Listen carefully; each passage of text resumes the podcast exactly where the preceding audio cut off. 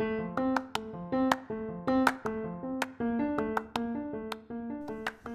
soy Fer y hay libros por leer.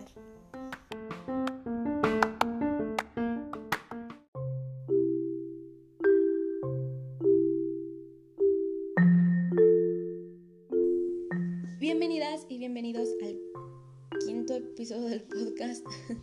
en esta ocasión hablaré sobre los subgéneros literarios. El mundo de la literatura es vasto y hay muchas maneras de categorizar y clasificar un libro. Están los géneros literarios como son el didáctico, el dramático, el lírico y el narrativo, y estos tienen subgéneros, como por ejemplo el didáctico tiene el ensayo, o también tiene la escritura epistolar, que es la escritura a base de cartas. El dramático tiene la tragedia, pero no me refiero a la tragedia en plan algo triste, sino se refiere al ámbito a una representación teatral. En el narrativo entra la novela y en esta es en las que, como pueden ver en el título, nos vamos a centrar hoy. Y este es un subgénero que a su vez tiene subgéneros, como son la fantasía, el terror, el romance, la ciencia ficción. Y hoy voy a decir algunas características de cada uno para que cuando lean un libro logren identificar de qué género es y pues sepan, no sé, de qué género suelen consumir más. Primero hablaré de la fantasía, un género al que personalmente no suelo recurrir mucho, aunque para ser sincera últimamente estoy buscando libros más de fantasía porque necesito un poco de otro mundo. y pues sí me gusta la fantasía, aunque no soy muy muy fan. Como hasta el momento no he terminado de leer los libros de Harry Potter. Pendientes. Pero bueno, este género se caracteriza por crear mundos totalmente inexistentes en los que hay elementos de magia o criaturas que no existen. Hay veces en las que se crean historias con elementos del mundo real, digamos, un grupo de jóvenes humanos, estudiantes con poderes mágicos o uno en el que hay brujas. Y esto se suele categorizar como un urban fantasy, es decir, un mundo de fantasía, pero que no es completamente ajeno a la realidad. Eh, después está el romance, que normalmente es una historia extensa con un final trágico.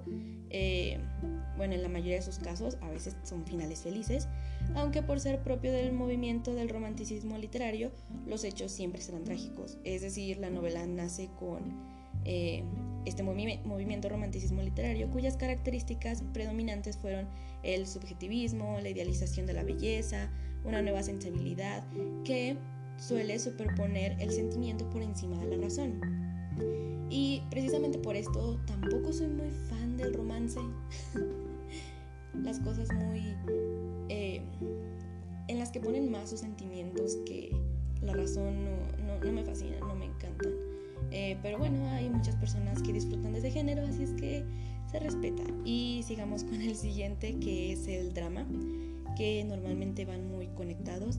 Y no me refiero al género dramático, eh, no es lo mismo. Este subgénero se identifica porque en él se presentan acciones o situaciones que suponen un conflicto ya sea interno o conflicto entre personajes.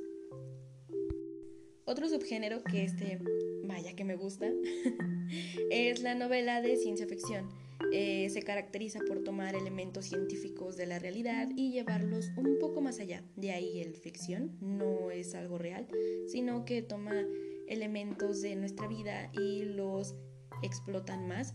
Eh, personalmente amo este subgénero, suele ser fuente de inspiración para crear nuevos inventos y novedades tecnológicas, entonces me fascina, creo que es no diría que mi género favorito, pero es de los que más disfruto leer.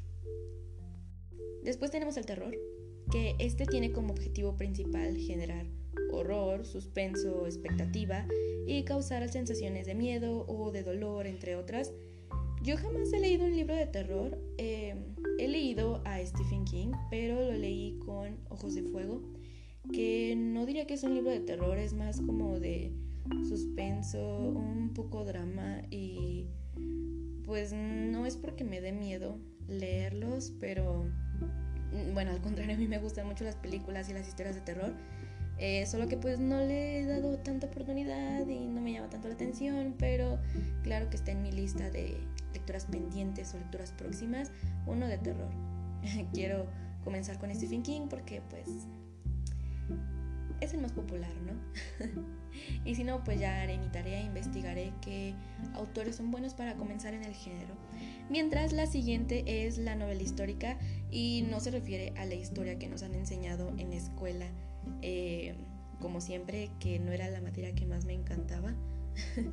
Eh, bueno, en parte sí que nos hablan de la historia, es decir, es,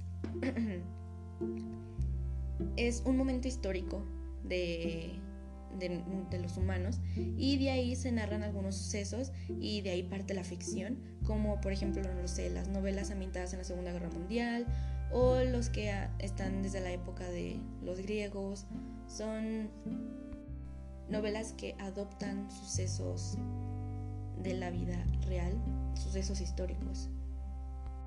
Y bueno, después está, como no, la novela erótica. Eh, esta debe resaltar las potencialidades del deseo, las formas de la sexualidad, del derecho al placer. Presenta casos en los que se suele quebrantar la moral y existe una liberación de tabúes y prejuicios. Aquí se presentan deseos sexuales y se suele pensar que porque hay una escena sensual o escena de sexo en una novela, eh, ya es una novela erótica, pero no es así. La, la novela erótica tiene toda la intención de centrar la trama en dicho tema, así es que siéntanse tranquilos de decir que porque en un libro que leyeron hay una escena de sexo, los juzguen de que leen novela erótica, que no tiene nada de malo.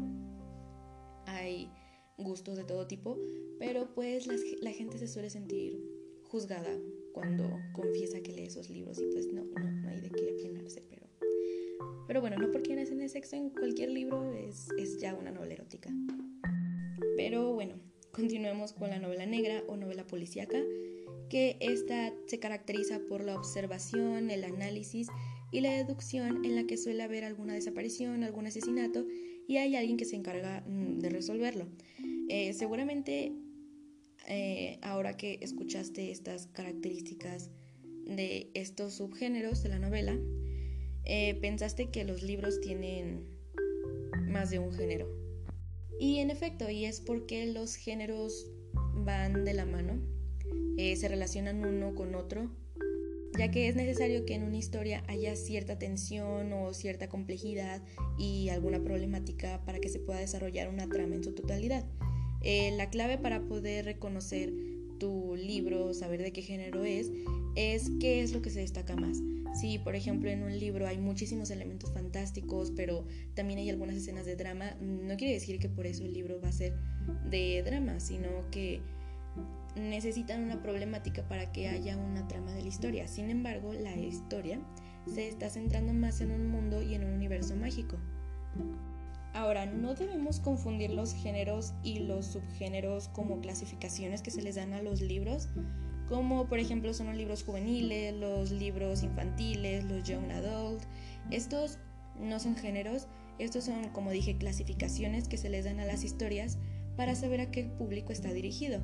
Esto es más cuestión de ventas, por lo que un libro infantil no es estrictamente para el público infantil, sino que pues es para que los padres o los más grandes tengan una guía de qué es lo que puede gustarle o qué es lo que suele leer más un público infantil. Así es que con toda libertad un adulto puede disfrutar ese tipo de historias.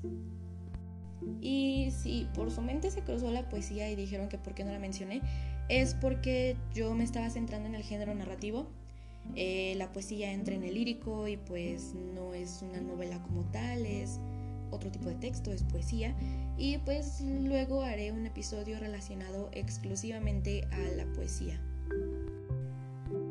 Y ok, tal vez estos géneros pueden pensar que se quedaron cortos, pero como les mencioné con la fantasía, eh, vamos desde el inicio. Hay géneros, subgéneros, luego esos subgéneros tienen subgéneros, y luego la fantasía tiene otros subgéneros. es un cuento de nunca acabar, entonces obviamente va a haber muchas especificaciones, pero lo importante es, como les dije, reconocer las características más importantes del libro y ya con eso van a poder eh, saber de qué están leyendo. Y pues bueno, esto ha sido todo por hoy. Ah, no, les quiero platicar por aquí que hay una cuenta de Instagram llamada, igual que el podcast, Fer Libros por Leer eh, arroba fer-libros-por-leer. No sé por qué hace eso Instagram, no me gusta ese nombre, pero bueno. Y ahí subo algunas fotos, algunas historias de mis lecturas actuales. Hago también reseñas del libro del mes. Recientemente eh, puse algunas reseñas sobre los libros que leí en julio. Y pues si piensan que me falta algún género o si quieren hacer algún comentario, eh, alguna crítica constructiva, pues allá se pueden dar la vuelta. Y pues ahora sí, esto ha sido todo. Espero que les haya gustado, que les sea de ayuda, que les haya sido informativo. Y pues gracias por escuchar y hasta el próximo episodio.